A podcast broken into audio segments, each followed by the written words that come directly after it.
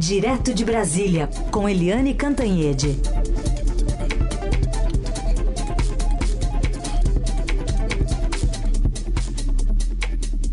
Oi, Eliane, bom dia.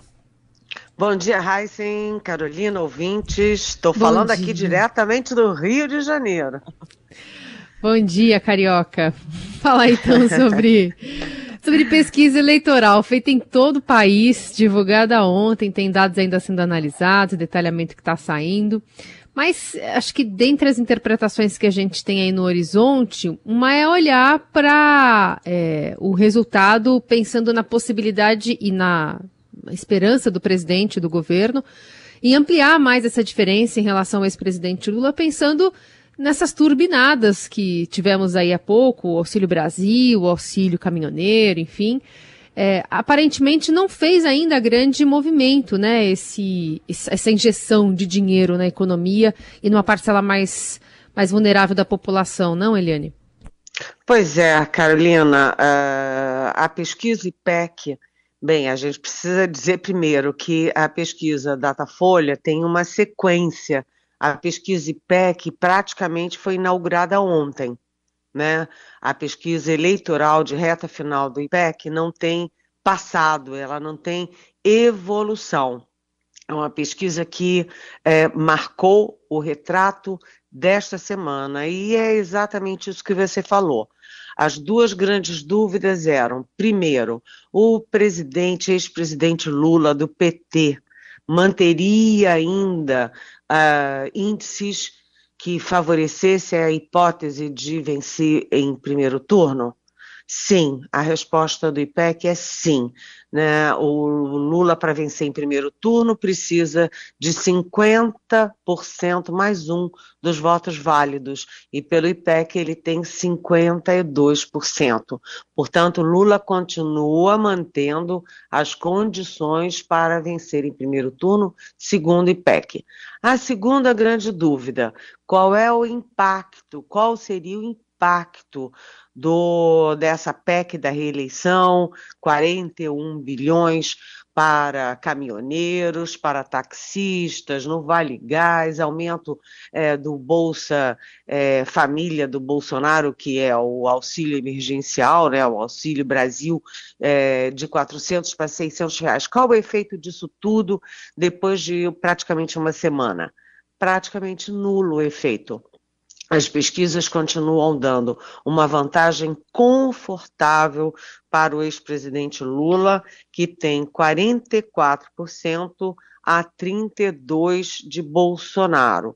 Ou seja, Lula continua na liderança, Lula continua com condições de ser é, vitorioso em primeiro turno. Eu não estou dizendo que isso vai acontecer, eu estou dizendo que o recorte que a percepção do IPEC foi essa, né? E o presidente Jair Bolsonaro ainda não colheu os frutos dessa, dessa investida toda, dessa mexida do teto de gastos, né? Implodiu o teto de gastos, implodiu a, a responsabilidade fiscal, implodiu a lei eleitoral, mas isso ainda se reflete. E, portanto, fica a dúvida: será que vai se refletir a expectativa do Palácio do Planalto e da campanha do Bolsonaro, que tem uma simbiose, né? A mesma coisa, a campanha e o Palácio do Planalto, tudo junto. Eles imaginavam que tivesse uma reviravolta agora, em agosto. É, primeiro esperavam no final de junho, início de julho, não aconteceu. Depois, no fim de julho, também não aconteceu. Agora, em agosto, também não aconteceu. Então, a virada que o Bolsonaro tanto espera ainda não é uma realidade. Bom, a gente está vendo também uma disputa muito grande dos votos no Sudeste, né, Eliane? E eh, não por acaso hoje está começando a campanha eleitoral de rua, de internet também. E tem Jair Bolsonaro em Minas e os outros três aqui principais, Lula também, Simone Tebet Ciro Gomes, todos em São Paulo. Pois é, o presidente Jair Bolsonaro optou por uh, fazer abrir a campanha dele oficial, porque ele tem campanha desde o 1 de janeiro de 2019, mas a campanha é oficial exatamente em Juiz de Fora, em Minas Gerais, pela simbologia muito forte de que foi lá que ele recebeu aquela facada, fatídica facada que mudou inclusive os rumos da eleição e que, enfim, foi uma facada que que o presidente poderia ter, inclusive, morrido, é, que imobilizou os outros candidatos, que imobilizou a campanha e, inclusive, os debates. E ele volta, então, a juiz de fora no local da facada. Todos os demais candidatos, como você disse, né, o Lula, Tebet, a, o Ciro Gomes, todos em São Paulo. Por quê? Porque o Sudeste tem simplesmente 43 por, é, por cento dos votos do país. É uma região uh, super poderosa que eu chamei hoje na minha coluna do Estadão de Triângulo das Bermudas. E como é que está a eleição lá? Porque Bolsonaro venceu no Sudeste em 2018.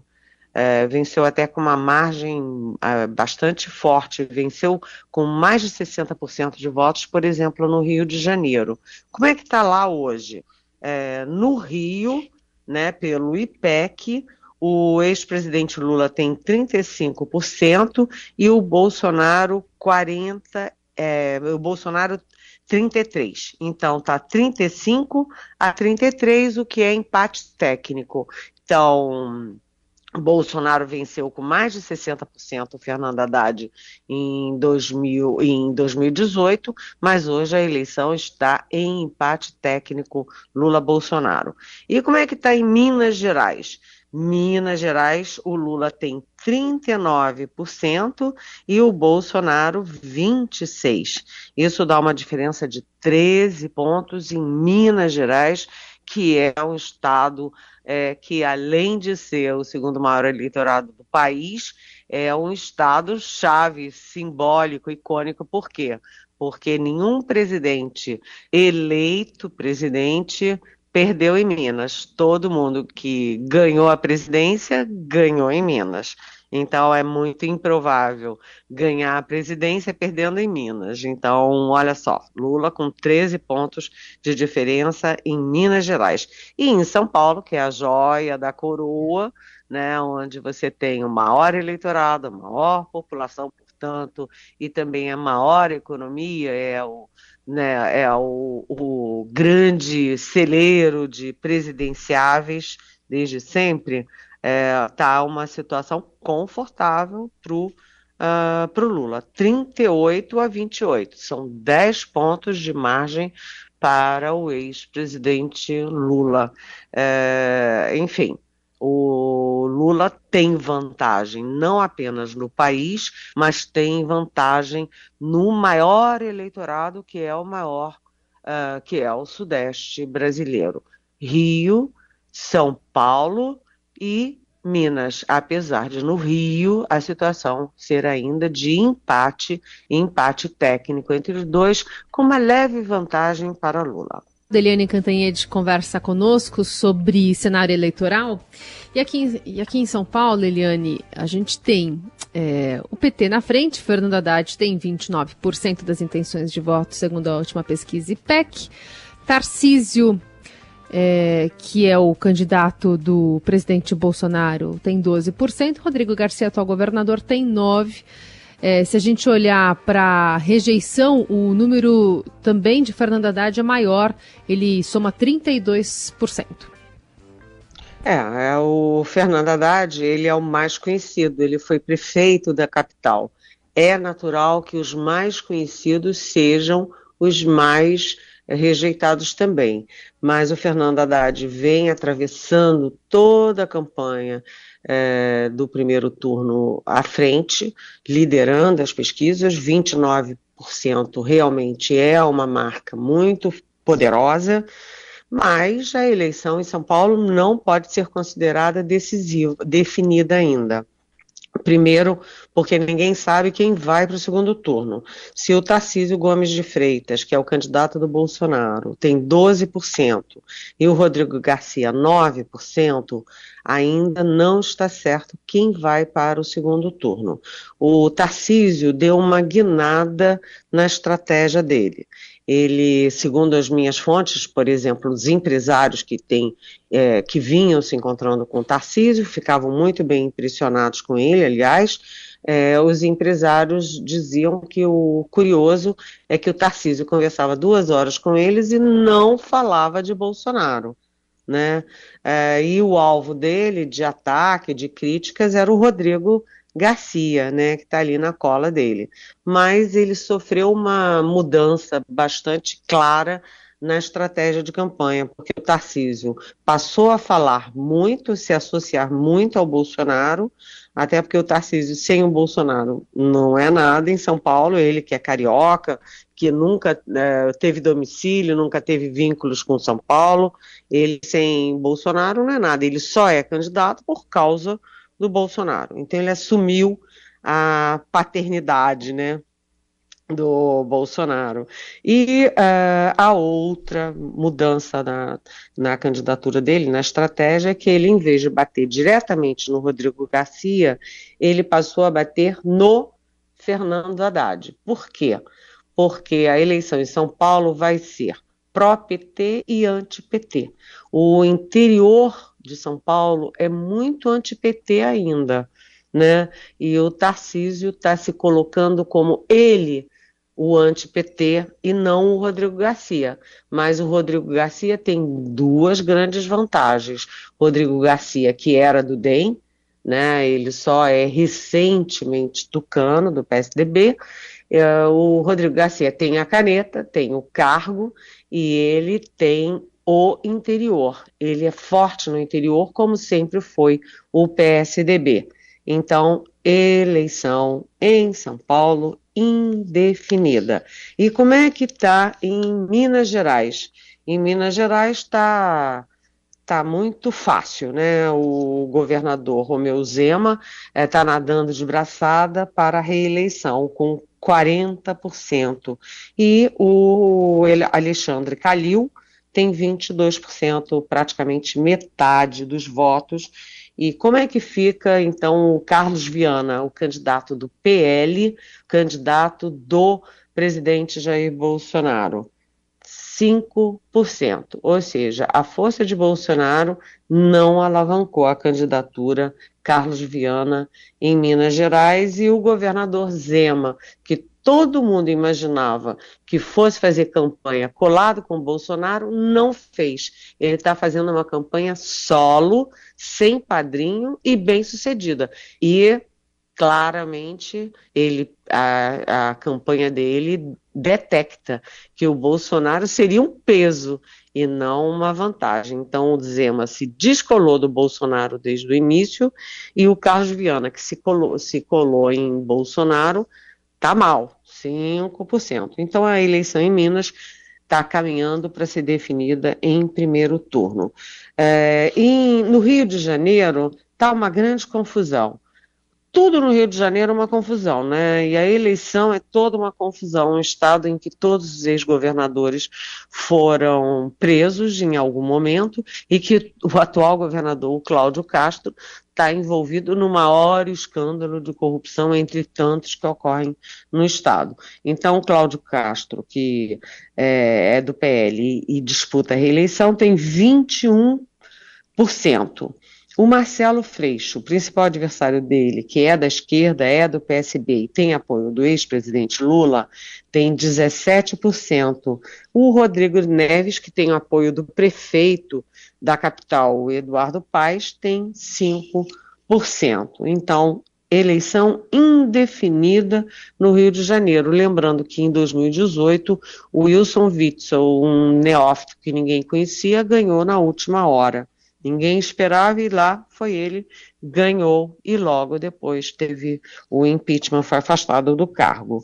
É, uma curiosidade que eu queria lembrar aqui é que uh, o combate efetivo à pandemia não deu muito resultado, não, né?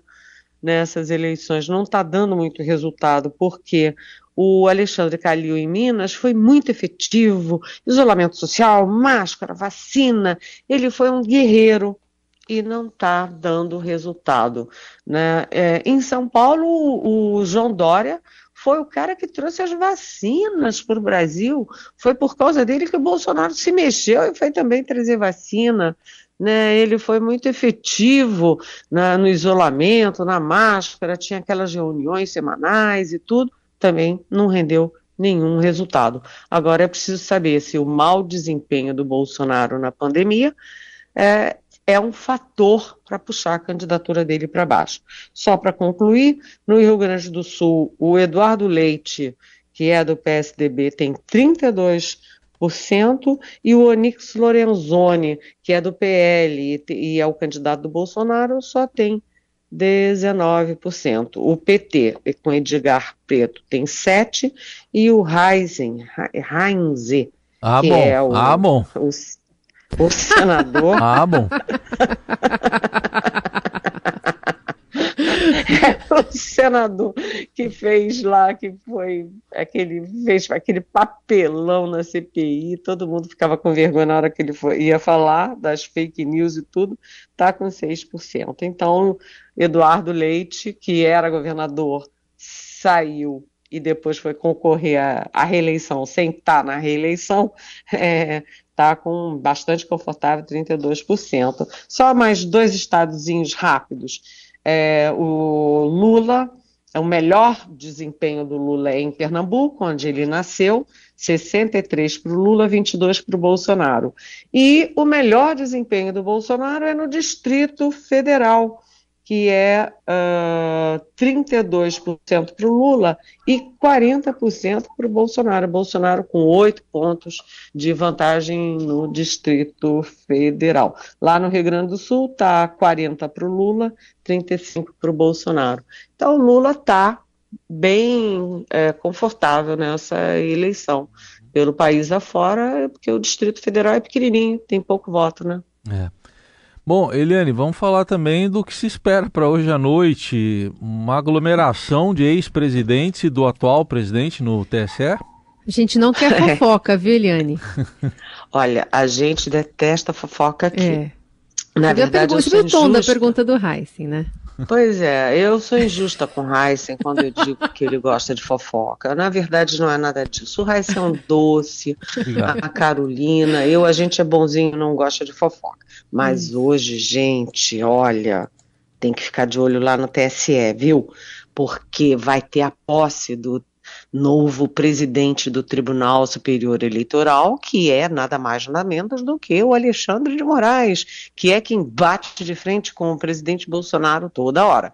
Bolsonaro fala fake news, ele está lá a postos. Bolsonaro é, combate as urnas eletrônicas, está lá o, o Alexandre de Moraes a postos. A turma do Bolsonaro faz besteira daqui dali, ato golpista, está lá o Alexandre de Moraes. Então ele vai agora para a presidência do TSE. Em, o como vice-presidente, o Ricardo Lewandowski. Então, muita interrogação. Como serão esses discursos? Eu tô doida para ouvir esses discursos.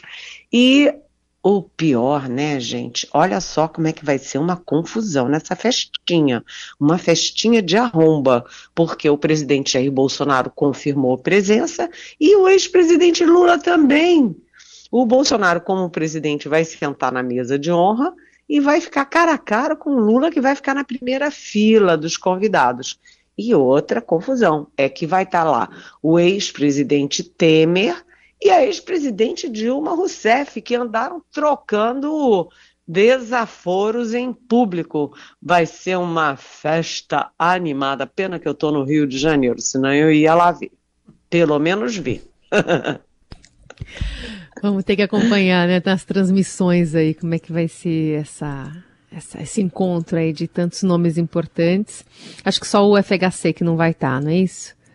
É, o FHC não vai. O Sarney sempre vai, né? O uhum. Sarney uhum. é presença assídua nas posses do TSE. Ele vai sempre como manifestação da, de apoio à democracia e ao grande momento da democracia, que são as eleições. E agora todo mundo resolveu ir ao mesmo tempo. Vai ser uma confusão. Eu queria, eu queria ser, hoje eu queria ser fotógrafa para fotografar os olhares é. os sorrisos ou as caras feias de uns para os outros. É. E os ministros do TSE, cá para nós, também tensos também sobre como é que vai ser tudo isso, né?